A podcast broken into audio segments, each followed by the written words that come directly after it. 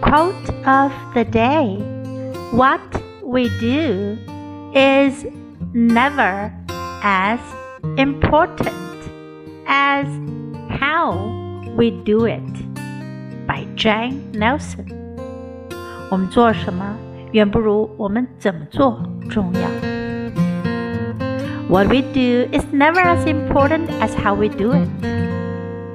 Word of the day important.